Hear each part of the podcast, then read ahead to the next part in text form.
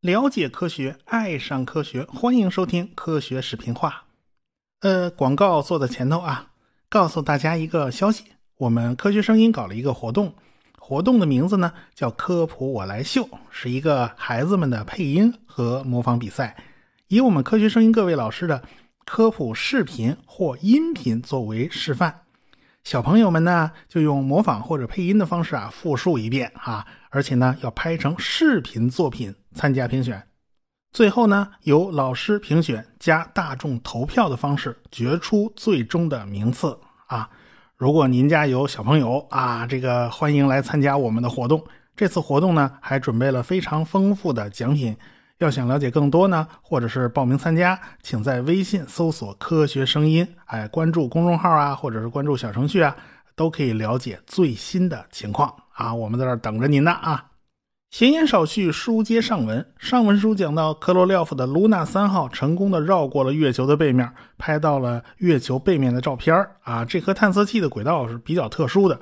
实际上呢，是绕着地球和月球两颗天体运行的，所以卢娜三号在绕过月球以后呢，就被甩回来了，就飞到了地球附近。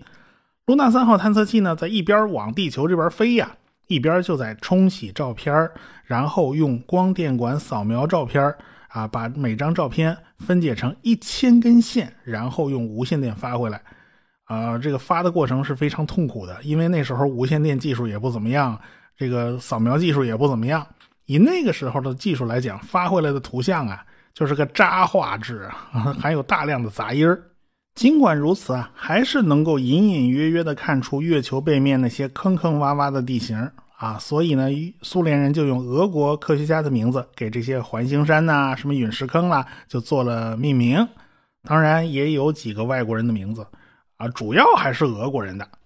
不过呢，要是论起拍照片的质量，啊，这个苏联人比美国人还是差着一大截呢。美国人也在紧锣密鼓的研究能拍照的卫星，牵头的呢是高级研究计划局嘛。方案呢来自大名鼎鼎的兰德公司。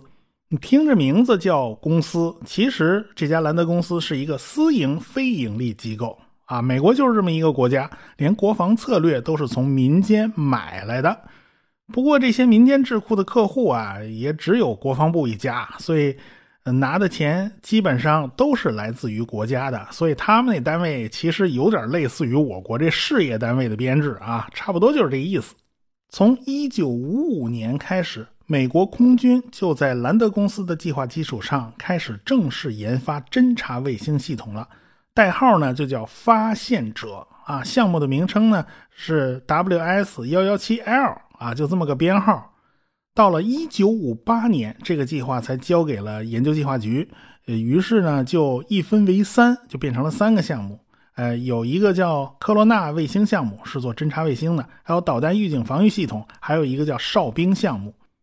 本来呢，美国人倒也没有这么着急。苏联呐，国土广袤，它的地盘太大了。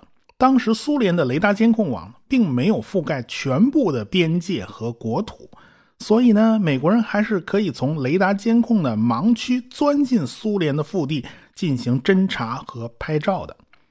中情局的 U-2 高空侦察机呢，经常就从巴基斯坦的白沙瓦起飞，然后进入苏联境内。侦察机带的照相机啊，都是特制的，用的胶片呢也都非常非常宽啊，那种大胶片。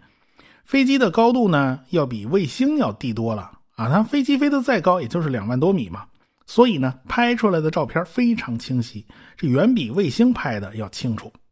一九六零年的五一节这天，中情局的飞行员叫保尔斯，驾驶 U 二就起飞了，从白沙瓦起飞，穿过阿富汗北部，很快呢就进入了苏联的领空，穿过塔吉克斯坦、乌兹别克斯坦，奔着拜科努尔航天发射中心就过来了。在拜科努尔上空，他拍了一些照片，然后大摇大摆地飞向下一个目标，就是车里亚宾斯克的六十五。这个名字其实不在车里亚宾斯克啊，这是一个代号，这是一个核材料的加工中心。当时苏联人的雷达呢，经过改进了，而且呢，雷达网已经比较严密了，他们就捕获到了这架 U-2 飞机的踪迹。但是因为 U 二飞机飞得实在太高了，战斗机呢当时根本就够不着，所以苏联人有点急眼，就派了一架苏九。苏九的代号呢叫捕鱼龙啊，这是北约组织给的。它的最高升限呢可以达到两万米，但前提呢你不能带东西，你不能带武器啊，就只能尽量减轻重量啊，就指望着这个苏九啊上去一个旱地拔葱，拔到两万米，然后把这个 U 二给撞下来。因为不能带武器嘛，你怎么办呢？你只能这么干了。从苏联当时的这个计划来看呢，苏联人是急眼了，就是真是不要命了。不过呢，这架苏九截击机飞到高空以后呢，它没找着 U 二，因此呢，它也就没有什么机会采取这种呢极端的撞击战术了。最后呢，这架 U 二还是被地面的 S 七五导弹给打下来的，这就是所谓的萨姆二嘛。不过呢，当时苏联人的地空导弹部队和航空兵之间的配合是非常差的，这导弹有没有打到东西，苏联人自己都不知道。啊，所以呢，呃，苏联派了好多批战斗机起飞去拦截 U 二，啊，地面也发射了好几批萨姆导弹，结果就发生了误击事件，就是自己把自己的飞机给打下来了。可见当时啊，地空导弹投入使用的时候，指挥有多乱。不管苏联人怎么乱吧，反正这个 U 二飞机呢就被击中了，飞机就开始失控，这个飞行员保尔斯就费了半天劲才跳伞成功啊，这还没来得及开飞机的自毁装置啊，他就跳出来了。他随身呢有个小包，里面有不少钞票，各国钞票他都有啊，还有金币啊等等一些小物件啊，这就是为了以防万一啊。如果飞机出了问题，你栽在哪儿了，或者是呃你这东西在手里呢，能备一个不时之需吧。其中呢有一个一美元的硬币呢是特殊的，里面有一个毒针啊，这个显然就是让飞行员自杀用的嘛。但是鲍尔斯最后想来想去，决定还是不用这玩意儿了。他不想死啊！苏联呢，国土广袤，这一个人真要掉到地面上，你真要找啊，还没那么好找啊。他还是有机会藏起来的。所以这个保尔斯就辨别了一下，哦，我现在掉到哪儿了？好，掉下来之前在天上看见，好像是在斯维尔德洛夫斯克附近。这个地方呢，现在叫叶卡捷琳堡了。他呢就被村子里的农民发现了。那这帮农民还以为这是苏联自己的飞行员呢，看他戴着一那个帽子，还穿的衣服，好像是个飞行员。结果呢，还把这保尔斯拉到自己家去，好吃好喝好招待。结果这保尔斯不会说俄语，这就露了馅了啊！结果他也就被抓起来了嘛。而且这个保尔斯还是个人赃俱获，为什么呢？这飞机没有开自毁装置啊，U 二那飞机又跟滑翔机差不多啊。他说坠毁啊，其实摔的也不是太狠。机身基本上比较完整，所以苏联人就从飞机里残骸里面就找到好多好多资料，就连照相机那个底片都被苏联人给弄出来了，而且冲洗出来了，能看到照片上你拍了些什么，这都是硬碰硬的证据嘛。你就看美国人如何抵赖啊，因为证据全部掌握在手里了。美国人本来算计着这架飞机应该是穿过苏联，一直到挪威的一个机场去降落，左等不来，右等不来。啊，这这这看来是出事了，怎么回事？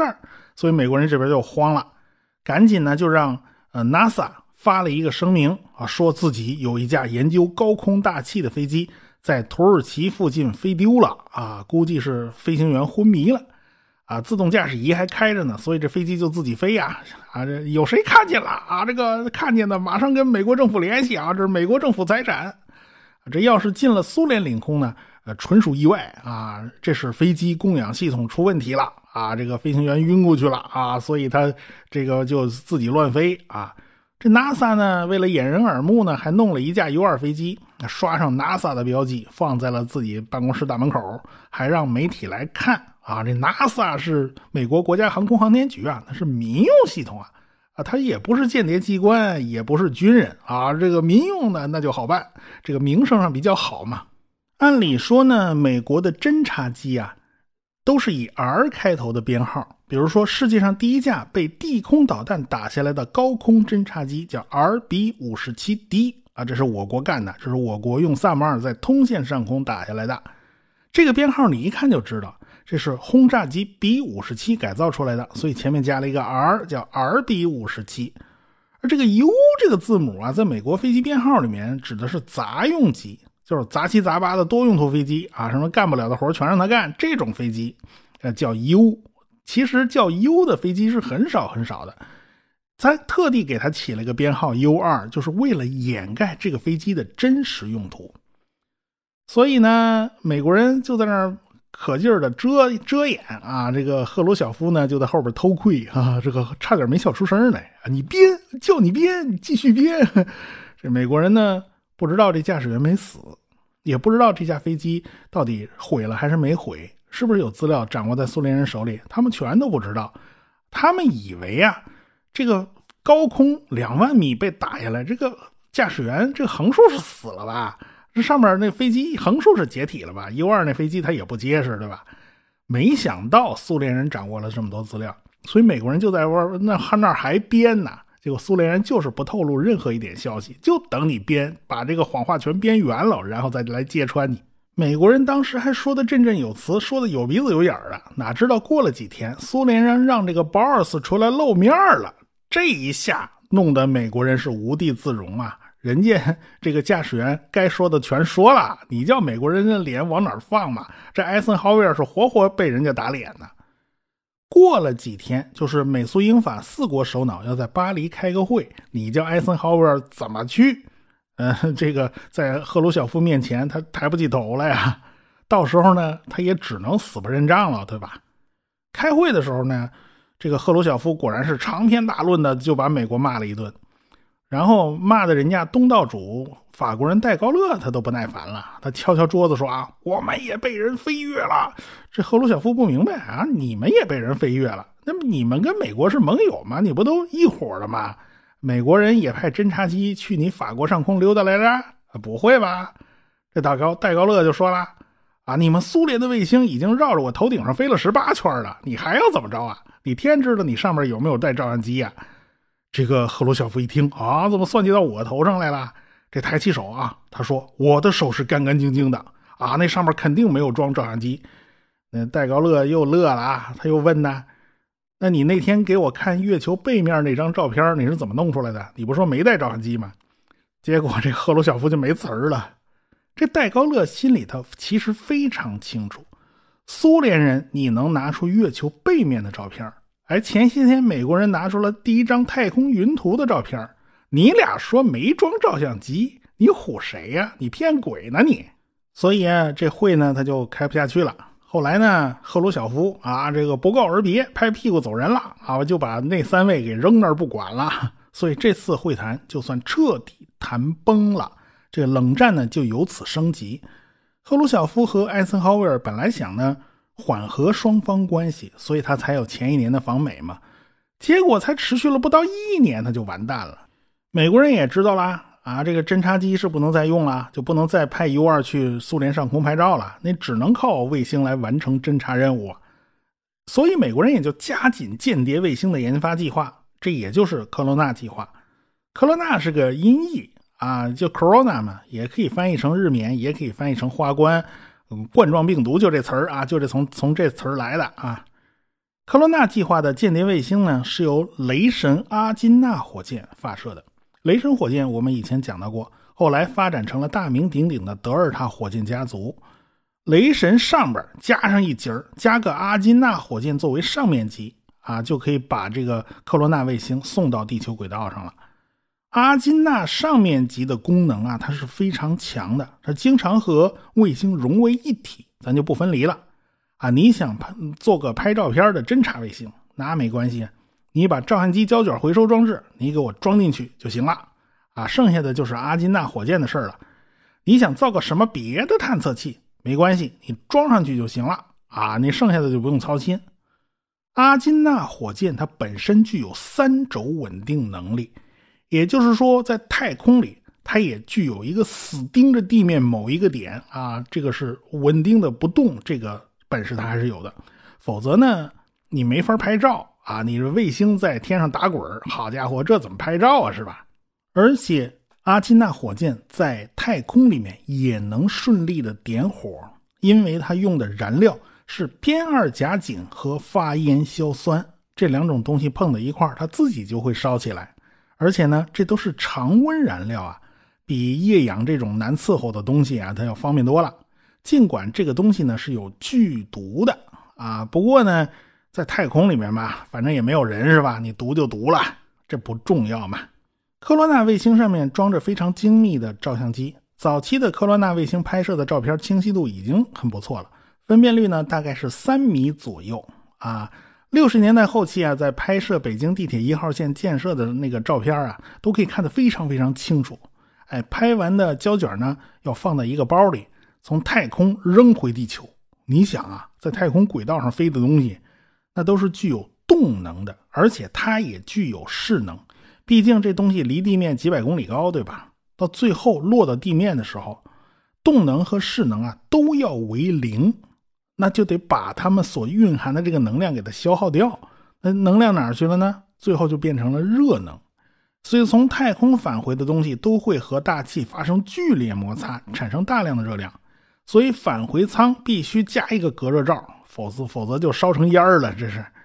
在下降到地球上空一点八万米的时候，这时候打开降落伞开始减速，然后等着美国派的运输机过来，在空中去捞这个返回舱，这个难度就太大太大了。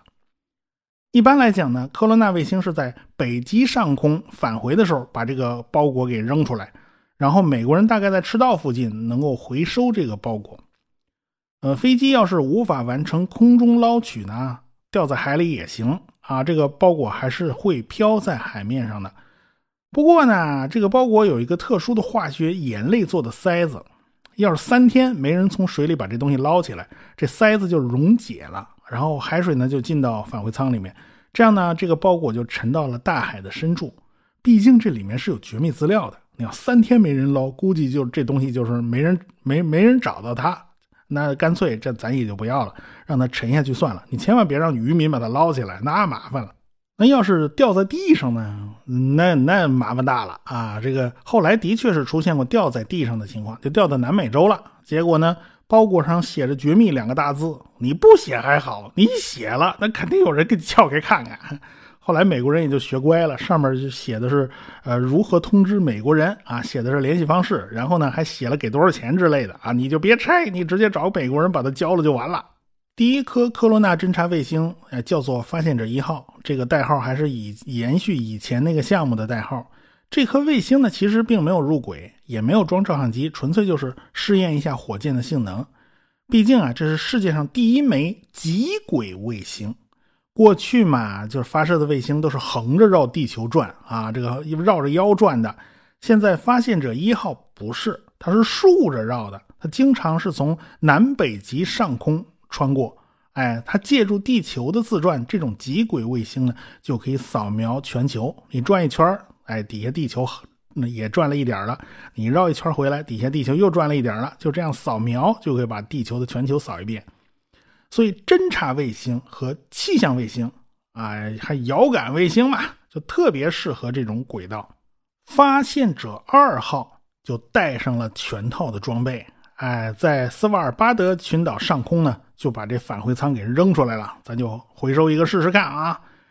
但是扔丢了啊，不知道扔哪儿去了啊！这个大家都没找着啊。发现者三号呢，带了四只黑老鼠上了太空了。但是那这个试验没有成功，这阿金纳火箭就掉到太平洋里了，所以啊，这个这老鼠肯定就全死了嘛。这美国人呢，就这么从一九五九年四月份就开始不断的发射，就发射频率还是蛮高的，就发这个雷神阿金纳火箭呢。结果呢，不是雷神出问题啊，就是阿金纳出问题，要不就是没入轨啊掉下来了，要么就是打高了回不来了，反正一直到了发现者十三号。在第一次成功回收了太空里扔回来的返回舱，这个时候呢，已经是一九六零年的八月份了，啊，当然啦，当时 U 二已经被打下来了，就不能再用侦察机了。所以，对于间谍卫星的研发，美国人也是很着急的，当时都急眼了。那个，那基基本上几天就打一发试试，几天就打一发试试。在九天之后，苏联第一次成功的实现了卫星的回收。啊，就美国人好不容易抢在苏联前面一次，多了九天啊。不过这一次呢，苏联从技术上讲仍然是压了美国人一头。为什么呢？美国人回收的是胶卷儿苏联人回收的是活物啊，苏联用最新的东方号火箭发射了斯普特尼克五号。东方号火箭呢，是在过去 R 七火箭的基础上做了一个升级，换了增强型的发动机，推力比以前的大，而且呢，东方号火箭比以前的 R 七要长了不少，外形看起来更漂亮、更修长啊。R 七火箭长得实在是太矬了点啊，那个体型实在是不好看。斯普特尼克五号上搭载了两只小狗，一只叫贝卡，一只叫斯崔卡，还有一只呢兔子。啊，这个兔子的名字叫涂鸦，就是乱涂乱画的意思啊。估计这兔子长得不怎么样，而且呢，带了四十只小鼠，两只大鼠，还带了一堆苍蝇，以及若干的植物和真菌。啊，这整个带上去一动物园啊。这些动物呢，在太空里面转了二十六个小时，然后这个返回舱落回地面的时候，啊，这动物还都个个活，哎，还都个个活蹦乱跳的。这算是科罗廖夫他们最圆满的一次。动物实验了，你别看这次项目的名称还叫斯普特尼克啊，似乎是以前的延续。其实火箭已经换成了新的东方号，这个飞船也是全新的啊。这哪是奔着动物去的？这是奔着人去的呀。动物能够顺利的返回，那人也是可以的哦。也就是说，上得去你也下得来喽啊。所以呢，科罗廖夫其实是不想让外界知道哦，你们进展这么快。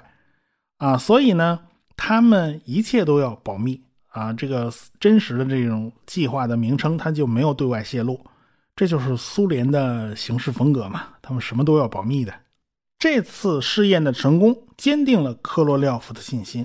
他决定上报苏联高层，应该正式开始载人航天计划了。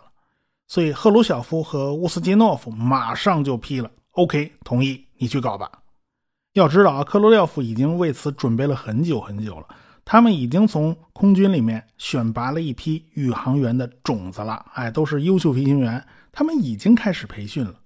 美国人其实动手更早，他们也是从空军的飞行员里面选拔宇航员的种子，而且是 NASA 一成立，他们就把眼光瞄准了载人航天。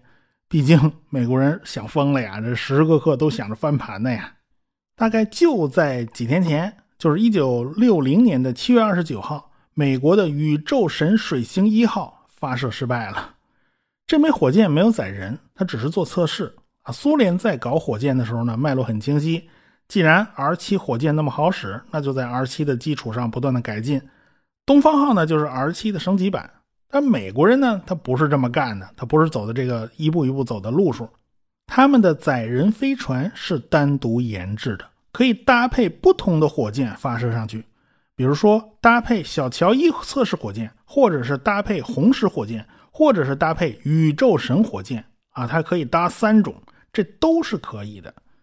水星计划的飞船呢是麦克唐纳公司制造的啊，外形呢就是个圆锥体啊，圆锥体嘛，里面的空间当然就很拥挤啊，只有一点七立方米的空间，这个宇航员钻进去啊特别费劲。所以有人说呢，这个飞船呢是穿在人身上的啊，可见当时那个飞船啊里面空间有多小。在飞船的前面还要加上一个逃逸塔。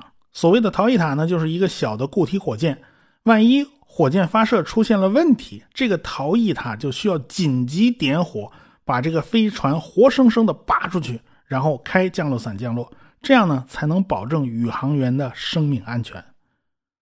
像北美公司开发了一个叫做“小乔伊”的固体火箭，就专门用来测试这个飞船的。比如说，呃，弄只猴子啊，装进这个水星飞船里面，然后用小乔伊火箭把飞船发射到八十五公里的高空，然后啊，等它落回来的时候开降落伞回收啊。这样的测试是很多的。你这样的测试用个大火箭去发射呢，就不合算啊。最好呢，就是用这种小火箭把它打上去就 OK 了。估计那只猴子吓得够呛哈。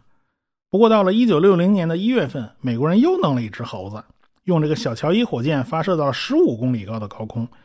这十五公里啊，比民航那航班也其实也高不了多少。所以呢，想来这猴子应该好一点啊，不至于吓得那么惨。估计这猴子还是能够接受的。到了一九六零年的五月份，美国人就测试了这个飞船的逃逸塔系统。哎，没错，这是可以的啊，这个测试效果还不错。然后七月底呢，就是那次水星飞船搭配宇宙神火箭的宇宙神水星一号测试火箭，但是这次测试呢，咱没有成功。到了十月份，哎，这个赫鲁晓夫呢又得去美国了，他去纽约出席联合国大会。按理说呢，赫鲁晓夫去美国。你难道不会事先发一颗什么火箭压压惊啊？这个赫鲁晓夫似乎特喜欢这么干呢。但是拜科努尔一直静悄悄的，就没动静。赫鲁晓夫这个人基本上就属于自带流量的啊，到哪儿都能出风头。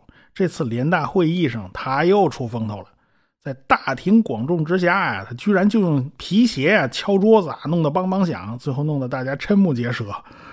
这是一个大国领导人能做出来的举动吗？啊不过呢，他到底用的是谁的鞋呢？到现在考证也考证不清楚啊。似乎他那脚上的鞋没脱下来，那他手里拿的那那只鞋是谁的？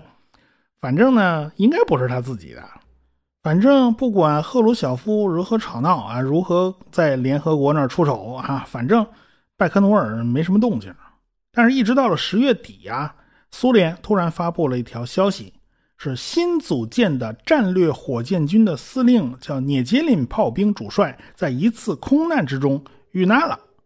这叫于无声处听惊雷呀，好像是消息越短事儿越大呀。这次事儿啊，还真的挺大的。苏联出啥事儿了呢？